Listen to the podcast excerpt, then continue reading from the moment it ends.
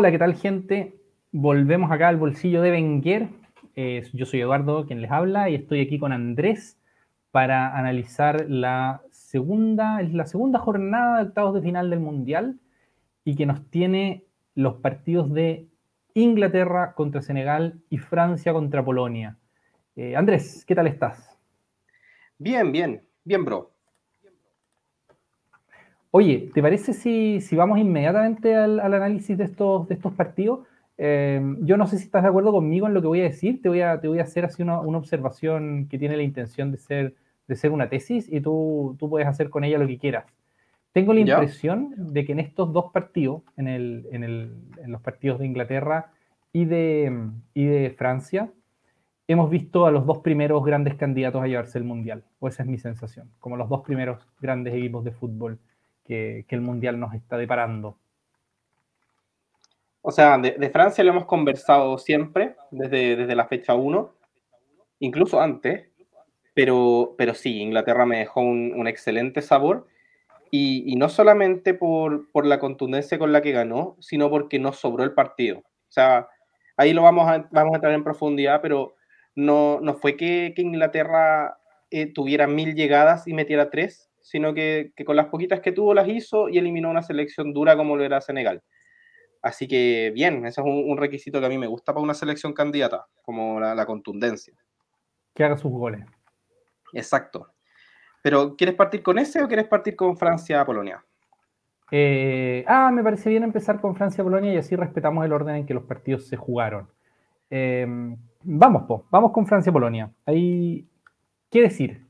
A mí, por lo menos, me pareció que, digamos, Francia creo que fue un equipo, el excelente equipo que todos sabemos que es. Creo que Mbappé mete miedo como, como jugador de fútbol en general. Una vez más, no, no, no, no vamos a estar descubriendo ahora quién es Kylian Mbappé. Pero me sorprendió positivamente Polonia y la, el tipo de resistencia que ofreció, al menos durante, durante un tramo del primer tiempo.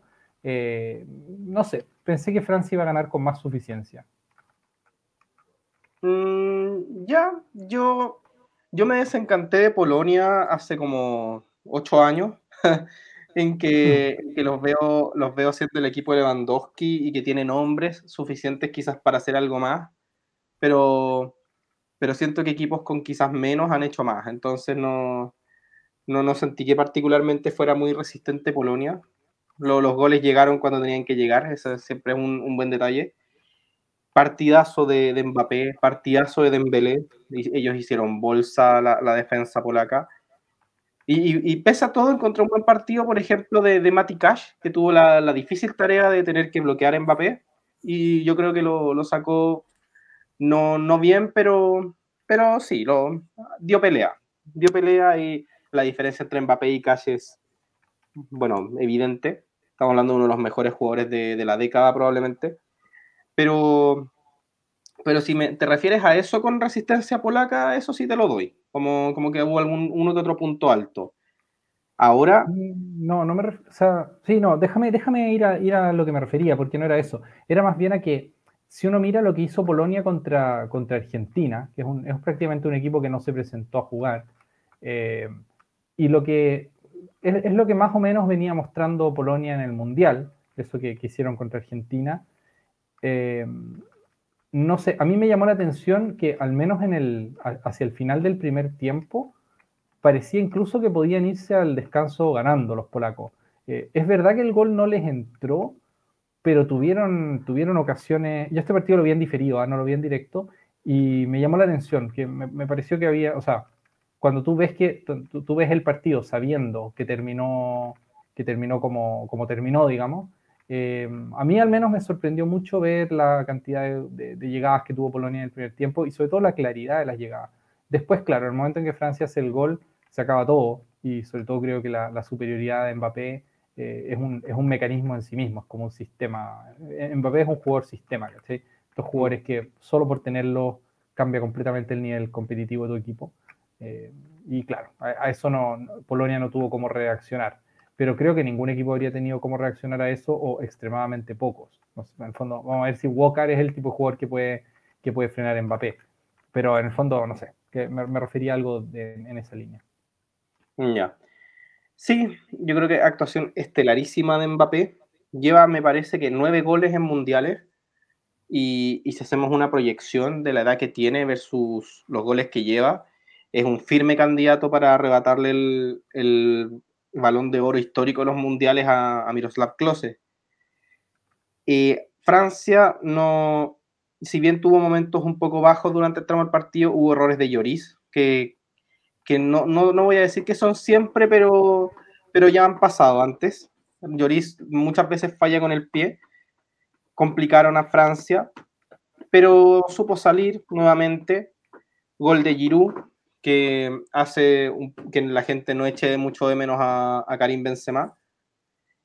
Y, y, me llamó la atención mucho el, el penal final de Lewandowski porque en el, ya en los descuentos hubo una jugada penal que, lo ejecutó Lewandowski, la primera vez que lo patea, lo, lo ataja Lloris, que es un penal de estos que a mí no me gusta cómo se patean, que es suavecito, como queriendo engañar al, arquero, pero que si te adivina nunca va a ser ni gol ni rebote de, ese tipo. Y, y, después, ya la segunda vez, fue gol y se fue con, con, una sonrisa Lewandowski. A mí eso me llamó la atención. Me llamó la atención que, que tu crack se vaya como tan tranquilo de una eliminación de mundial. No, no voy a decir que me decepcionó, ni mucho menos, pero no, no me gusta esa actitud. Ya lo conversamos con, con selecciones como Camerún, que se iban celebrando el, el, gol de Abubakar. Y, y, si ya se lo criticamos a Camerún, yo creo que a Polonia hay que criticárselo aún más porque pasaron de fase. Esto ya y era un muere-muere y irte sonriendo mm, no me gustó, no me gustó esa actitud. No me gustó la displicencia con la que pateó el penal. Creo que, que eso habla un poco mal de, de, la seriedad con la que Lewandowski se toma a su, a su equipo. Y, eso es feo, lo considero feo. Sí, no, estoy de acuerdo. A mí, a mí además me parece que Polonia es una selección de otra categoría con respecto a Camerún y a la que se le pueden exigir otras cosas. O sea, es una selección que lleva mucho, muchos años codeándose con, con, las mejores selecciones del mundo, clasificando a la Euro, clasificando a los mundiales, no todos, pero, pero en fin, jugando, jugando en grandes ligas y, y metiéndose luego en octavos de final, en fin. Creo que se le puede pedir una actitud menos resignada ante ese partido. Y sí, yo comparto contigo en que, en que parecía Polonia estar absolutamente derrotada antes de que el partido empezara. Y eso es siempre, es siempre decepcionante. Em, sobre todo para un jugador de la jerarquía de Lewandowski, que uno esperaría que intentara él, digamos así, como ser el factor que le da una opción a, a Polonia de ganar el partido. Pero bueno, parece que estaba en otra, en otra disposición. Em, y con respecto al, al, a lo de Mbappé, yo, yo, quisiera hacer un apunte más, con esto que dice de que se puede convertir en el, en el goleador histórico de los mundiales. Claro, coincide acá un jugador completamente estelar con, una selección extraordinaria en todas sus líneas, entonces una selección que probablemente va a seguir avanzando cada vez que, cada vez que jueguen. del futuro de los jugadores es, difícil aventurar nada porque, porque todo puede cambiar. O sea, Ronaldinho Gaucho parecía que iba a ser el mejor jugador de la historia y su carrera duró extremadamente poco. Eh, porque, claro, tenía, tenía otros intereses, digamos, no, y que es completamente legítimo, pero, pero en fin. Eh, es difícil en ese sentido como... como no sé qué tan legítimo porque terminó en la cárcel, ojo. ¿Qué cosa? No sé qué tan ah, legítimo porque terminó en la cárcel. Ah, pero yo, yo me... Sí, es verdad. me, refería más a los intereses como, como de, en fin, de, dedicarse como, como no a, no, a no a falsificar pasaportes, sino que dedicarse como a carretear o lo que sea que se haya dedicado Ronaldinho. A la vida de George Best. Exacta, exactamente. No, bueno, no, George Best también termina un poco mal, pero bueno, en fin, jugadorazo también. Oye, eh, pero, pero lo que me refiero es a que uno no sabe qué va a hacer de Mbappé en los próximos, en los próximos años, pero lo que vemos en el presente a mí me recuerda al mejor Cristiano Ronaldo, a un jugador que es de una superioridad física absolutamente, absolutamente desproporcionada, así como, como a la liga, ¿cachai? A la liga en la que juega y con liga no me refiero a la, liga francesa, me refiero al, fútbol europeo actual. Es como un tipo de, otro, de otro nivel.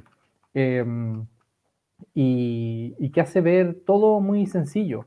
Y, en fin, eh, es como agarrar a un jugador de ese nivel, del nivel de Cristiano Ronaldo, que, que es muchísimo decir, otro, otro del que podría decirse que es el mejor futbolista de la historia o de los mejores futbolistas de la historia, y, y mete a ese jugador en una selección llena de supercracks en todas sus líneas.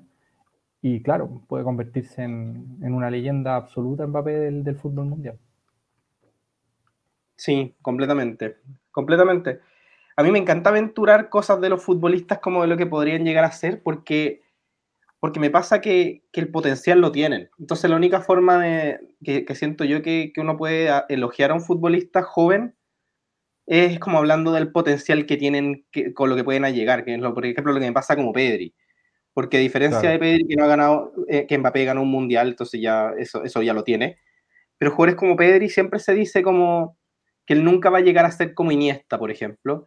Y yo pienso como el potencial lo tiene, lo, lo tiene, está ahí. Obviamente no le podemos pedir que a sus 19 años o 20 recién cumplidos tenga la carrera que tuvo Iniesta, porque Iniesta jugó miles de años. Entonces, pero, pero cuando terminen esa carrera, veamos para atrás. Entonces, el potencial lo tienen. Y Mbappé, el potencial lo, lo viene mostrando desde que tenía 17 años en el Mónaco, que, que se destapa en una Champions League, llegando con el Mónaco a semifinales. Y ahí uno decía como, ¿qué onda, qué onda este cabro? ¿Cachai? Que este, este cabro pinta para crack y ya el, el año siguiente o dos años después estaba ganando un mundial.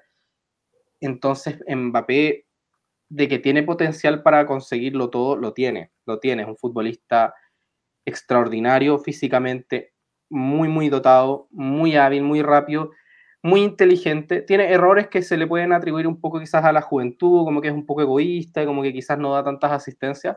Pero yo siento que es distinto el Mbappé que juega en Francia versus el Mbappé que juega en el Paris Saint Germain.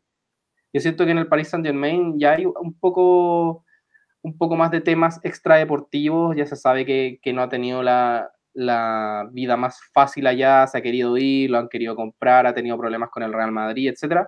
Pero en Francia lo siento un jugador más de equipo.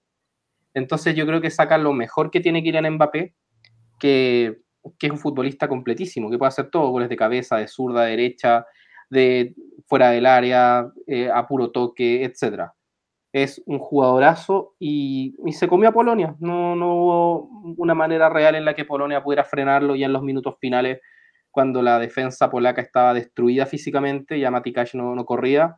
Ahí aprovechó Mbappé de meter un golazo clavándola en un ángulo.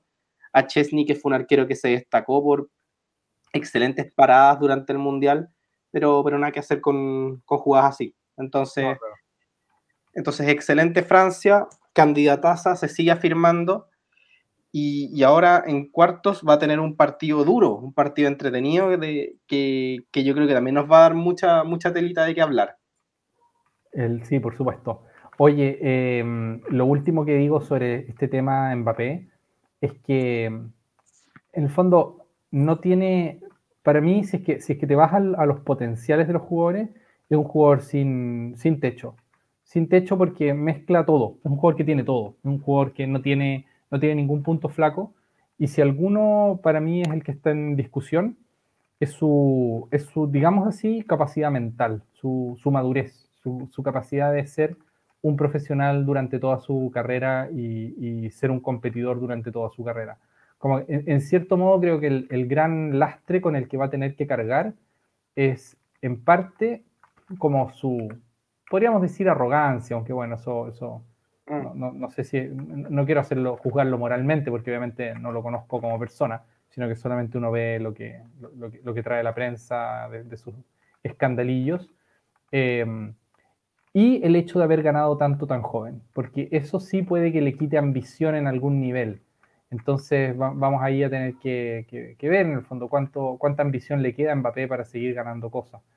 Pero por capacidades estrictamente físicas y futbolísticas, el tipo podría ser el mejor jugador de la historia, ¿cachai? Obviamente esto es dicho antes de que haga su carrera y todavía le faltan 15 años de, jugar a este mismo nivel para que yo, por ejemplo, lo considere alguien del nivel de Messi o de Cristiano Ronaldo. Creo que todavía le falta mucho para, para sentarse en esa mesa, digamos, eh, simplemente por temas de tiempo, no porque no haya mostrado el nivel, sino porque ha jugado mucho menos. Y gran parte del mérito de esos jugadores ha sido la, la, consistencia en el tiempo, ¿no? Entonces, bueno, para mí el, el, el, tema, el tema de Mbappé va a pasar por ahí, por su capacidad de seguir compitiendo tantos años como han competido estos, estos grandes de la historia del deporte. eh, pero, pero, por condiciones, el tipo no le veo límite, no, realmente así, no le veo límite. Y, eso no, yo no lo había visto nunca en un jugador, ni, siquiera, ni siquiera lo habría dicho eso ni de Messi ni de Cristiano Ronaldo, que ambos me parecía que tenían ciertos límites evidentes. Eh, en el caso de Mbappé creo que no podría hacer cualquier cosa con su carrera. Habrá que verlo. Sería, sería bonito ver un, un jugador que esté peleando un trono que, que siempre ha estado tan disputado. Y, y, generalmente los cambios generacionales son duros. Es duro saber que, por ejemplo, Cristiano Ronaldo y Messi ya se, se están retirando, que han sido los jugadores que han marcado esta generación. Y para mucha gente, yo creo que muchos de nuestros escuchas son, son prácticamente los futbolistas de, de, una época y una época larguísima. Entonces, ese vacío que te puede dejar eh, que, que, se retiren o que, que ya disminuyan su, su, presencia en las copas, que empiecen a jugar en equipos un poco más chicos. Eh, es bueno saber que ya hay un par de jugadores de los que se puede hablar y que se puede hablar con propiedad de que tienen, de que tienen el potencial estoy pensando en Mbappé, estoy empezando, pensando en Erling Haaland, así como de, números bestiales. Y, bonito, bonito va a ser eso, saber que, que, siguen saliendo estos cracks y que, y que, pueden pelearse como el trono de la siguiente generación. Claro, sí, estoy de acuerdo. O sea, es bonito y a, mí honestamente me, me, da un poco de, de, nostalgia cuando, cuando veo que algún jugador el que yo quise mucho ve su, su sitial histórico amenazado. Es como lo que me pasó siempre con Federer, por ejemplo que a, mi parecer, Federer, si bien es el jugador el que yo más he querido en el, mundo del tenis, eh, creo que nunca, o sea, entre Djokovic y Nadal bastante lo destronaron, porque aunque en nuestros corazones era indestronable, eh, le ganaban, pues le ganaron, le ganaron mucho más que lo que él les ganó a ellos. Y, a mí eso siempre me da un poquito como de lata, así como, como, que no quiero, no quiero que el jugador nuevo destrone al antiguo. Eh, y me pasa un poco eso también con, con Mbappé, pero, pero claro, hay, hay otra parte de mí al que le gusta simplemente el fútbol y que quiere que un jugador con este potencial rompa todos los récords y, y, haga lo que, lo, que, lo que parece tener en las piernas la capacidad de hacer. Sí, sí, estamos muy de acuerdo. Y, y conversemos de, de, la siguiente prueba de, de Francia, de la Inglaterra con Senegal. De Inglaterra. Sí, no, increíble. A mí, mira, de momento, Inglaterra me ha parecido la, selección más, intimidante del Mundial, a la espera de lo que pueda hacer Brasil contra, contra Corea. Me parece que Inglaterra dio incluso más muestras de, ser un equipo así de, nivel total que Francia. Eh, o sea, Francia creo que jugó un excelente partido, Inglaterra excelente más uno, digamos, con, con felicitaciones y carita feliz. Eh, me parece un equipo, un equipo muy dinámico, muy bien trabajado, muy coordinado. Nosotros le metimos un par de críticas a Southgate al comienzo del Mundial. A mí nunca me había gustado demasiado lo que jugaba Inglaterra y en este Mundial no tengo nada que reprocharle al señor Southgate. Creo todavía que hay que, hay que ver hay que ver qué puede hacer la defensa de Inglaterra, que me parece como su único su única signo de, interrogación. Eh, pero, pero a nivel ofensivo, me pareció pero una absoluta exhibición de fútbol. Te quería preguntar si no te da la sensación de que Jude Bellingham tuviera 30 años. una bestia Bellingham, es una bestia jugador. Eh, es, otro, es otro que, bueno, obviamente, como no juega de delantero, es más difícil decir que pueda convertirse en el mejor jugador del mundo, pero es otro jugador absolutamente super clase, que puede, puede ser un, grande de, su, de esta generación sin ninguna duda. 19 años tiene y, se come el mediocampo quizás en todos los partidos que ha jugado con Inglaterra. Jude Bellingham, que, que, es de los pocos, sino el único, hacia a, la rápida, de los ingleses que no juega en la Premier y que no estaba muy considerado por Southgate, y, es ridículo decirlo, pero no estaba considerado, digamos, cuando tenía 18, porque tenía un, el equipo ya armado, pero parece que ahora que cumplió 19 ya no, no lo puede sacar de la titularidad. Entre él y Declan Rice se comen el mediocampo el mediocampo inglés, hacen todo, pueden crear juego, pueden recuperar, tienen una velocidad que muchas veces pasa desapercibida por el tema de la posición en la que juegan, es decir, los mediocampistas y sobre todo mediocampistas defensivos o volantes de corte, etcétera, como uno lo quiera llamar, se mueven en un menor rango de la cancha, pero la velocidad que hay que tener para cumplir esa, esa labor es bestial. Entonces son piques cortitos que no te das, alcanzan a dar esa sensación de qué rápido es, pero son rapidísimos, son rapidísimos, se ubican muy rápido en la jugada y tienen una visión de campo privilegiada, entonces saben repartir muy bien y crear mucho, mucho juego. Y, tuvimos al fin el gol de Harry Kane, que con, con, la que me ha tocado ver de Harry Kane a lo largo de estos años, yo siento que para él ni siquiera era un tema como el no estar marcando goles porque el equipo estaba ganando y él estaba haciendo asistencia, pero, pero llegó su gol, llegó un muy buen gol. Tuvimos un gol de Henderson, que es el, el estandarte del Liverpool, que, que juega ahí, y otro gol de Bukayo Saka, el, el crack de zurdito del, del Arsenal que la, la, empezó a romper bestialmente la temporada pasada y ahora se, se ganó la titularidad en Inglaterra. Eh, partidazo, partidazo, nada que decir. Hubo un par de jugadas que tuvo Senegal al principio, una tajada de Pickford muy buena, que, alguno podría decir que, que podría haber sido ganando Senegal, etcétera, pero eh, a la primera que tuvo clara Inglaterra en el primer tiempo, gol, gol de Henderson, una, una patriada de Bellingham, nadie lo paró, centro atrás, gol de Henderson. Y terminando el primer tiempo, otro contragolpe, Phil Foden habilita Kane, mano a mano, gol. Así de simple. Y con eso ya cerraron el partido, ya el segundo tiempo fue mucho más tranquilo para Inglaterra. Nuevamente llega eh, jugada por la banda izquierda de Phil Foden, centro, Bukayo Saka. Se prestó para que entraran Rashford, Grealish, que, son futbolistas que, han querido rotar la titularidad. Así que podríamos decir que Inglaterra en este momento está con un equipo como de 15 titulares, porque están todos rotando mucho. Y eso es, muy favorable en este tipo de situaciones, en las situaciones mundialistas. Es muy importante que el jugador que, necesita entrar venga con la confianza para saber que va a poder, poder cumplir con la pega. Entonces, en ese sentido, muy bien Southgate. Sí, eh, te iba a decir eh, que Saka se ha quedado con una titularidad que además estaba muy cara. Y, lo mismo uno podría decir de Bellingham. O sea, no son jugadores que hayan llegado a ser titulares por necesidad, digamos. Que es lo que uno podría decir, por ejemplo, de Giroud en Francia, ¿no? Giroud logra ser titular de Francia por un segundo mundial consecutivo. Pero claro, la titularidad de, France, de, de, Giroud está en parte condicionada, aunque tampoco se trata de restarle mérito a Giroud, que es un tremendo delantero y de los mejores de su generación. Eh, pero está condicionada por la lesión de Benzema, ¿ves? En cambio, pasa con estos otros jugadores como, como Bellingham y, Saka, que han, han, conquistado una titularidad que tenía, que tenía mucha competencia ahí. Eh, por ejemplo, Rashford, ¿no? Por ejemplo, Foden. Eh, jugadores así de ese nivel son los que, los que tenía que dejar sentados en la banca Saka para quedarse, para quedarse él de titular. Y, en el caso de Bellingham pasa, pasa lo mismo. O bueno, ahora jugó con Henderson, pero, pero ha jugado, ha jugado él en lugar de Henderson solamente con, con Declan Rice y con, con, se trata de jugadores así de, muy consagrados, muy, muy talentosos. No sé, a mí me parece que esta selección de Inglaterra tiene, tiene todo, tiene todo también lo que, lo que uno le puede pedir a una selección. Es como, es como una selección que está a punto, está en su, en su pick. Y hay que ver si es que va a lograr transformar eso en algo o no. Selecciones inglesas anteriores en su pick no lograron, fueron muy decepcionantes.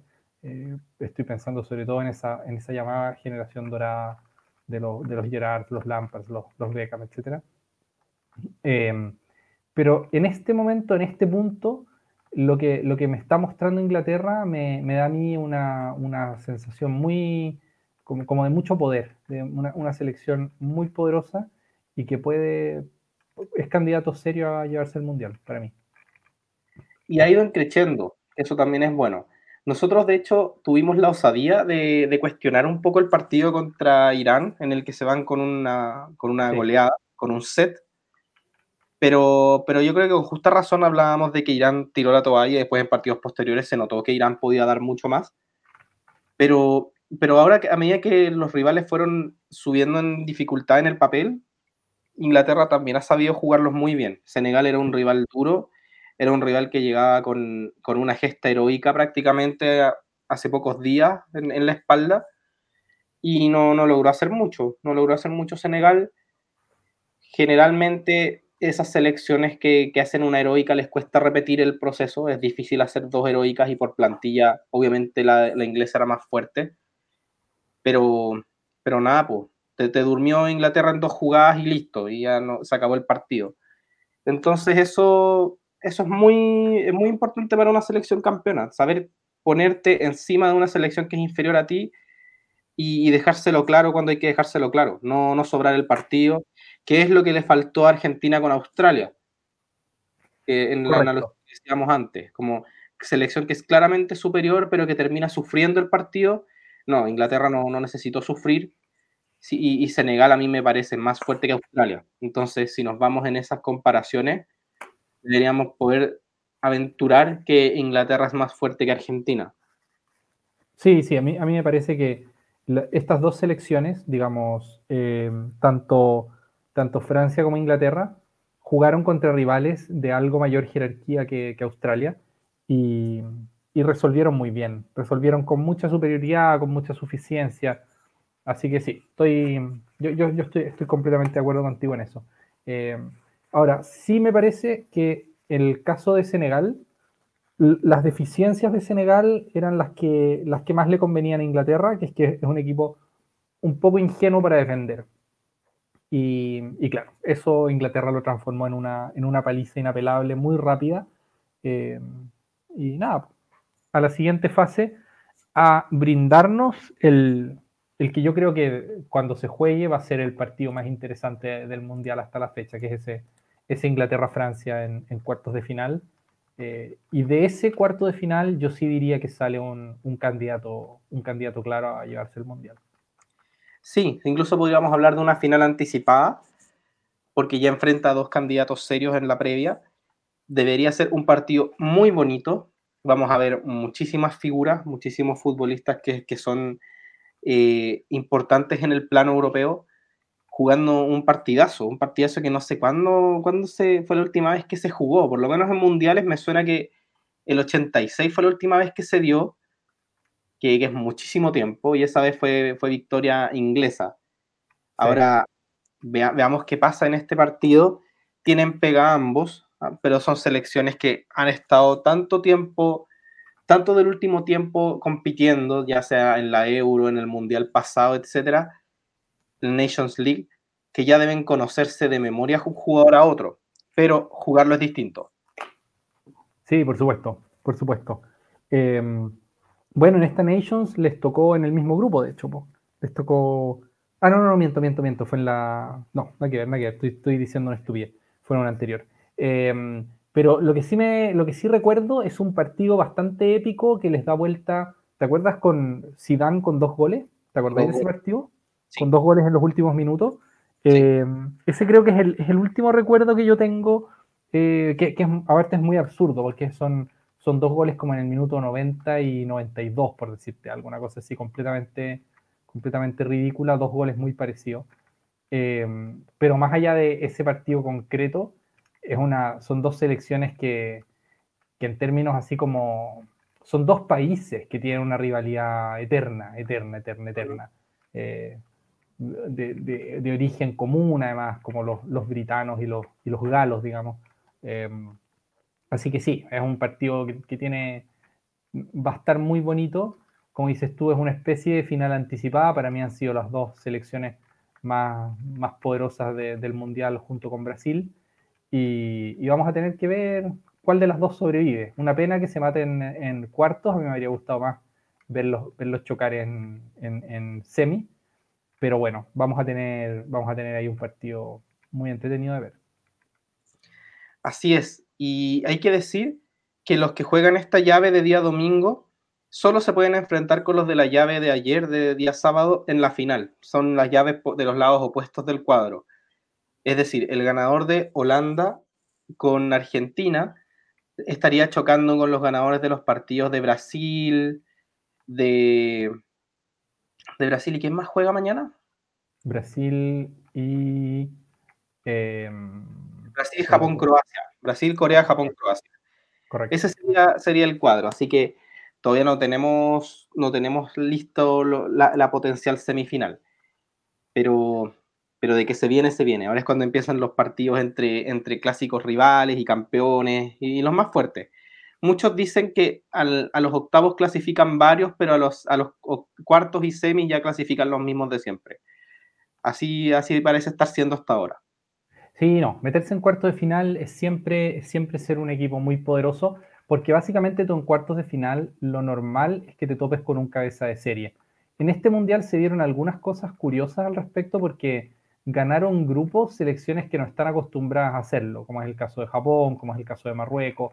Entonces, claro, tenemos, tenemos alguna posibilidad adicional de tener en cuartos de final una selección más, más rara, digamos, pero en general, de momento, se han ido dando las, digamos así, los resultados lógicos y, y bueno, probablemente vamos a tener unos cuartos de final con puras selecciones de los, de los viejos históricos. Así es. ¿Y, ¿Y crees que hay algo más que agregar o estamos con este módulo? Yo creo que estamos con este módulo, así que nos despedimos con un pequeño break y volvemos con un tema un poco, un poco especial, ¿o no? Sí, sí, sí. Vamos a venir con, con una chapita de haters. Perfecto. Entonces, nos vemos. Chao, chao, chao. Chao, chao, chao.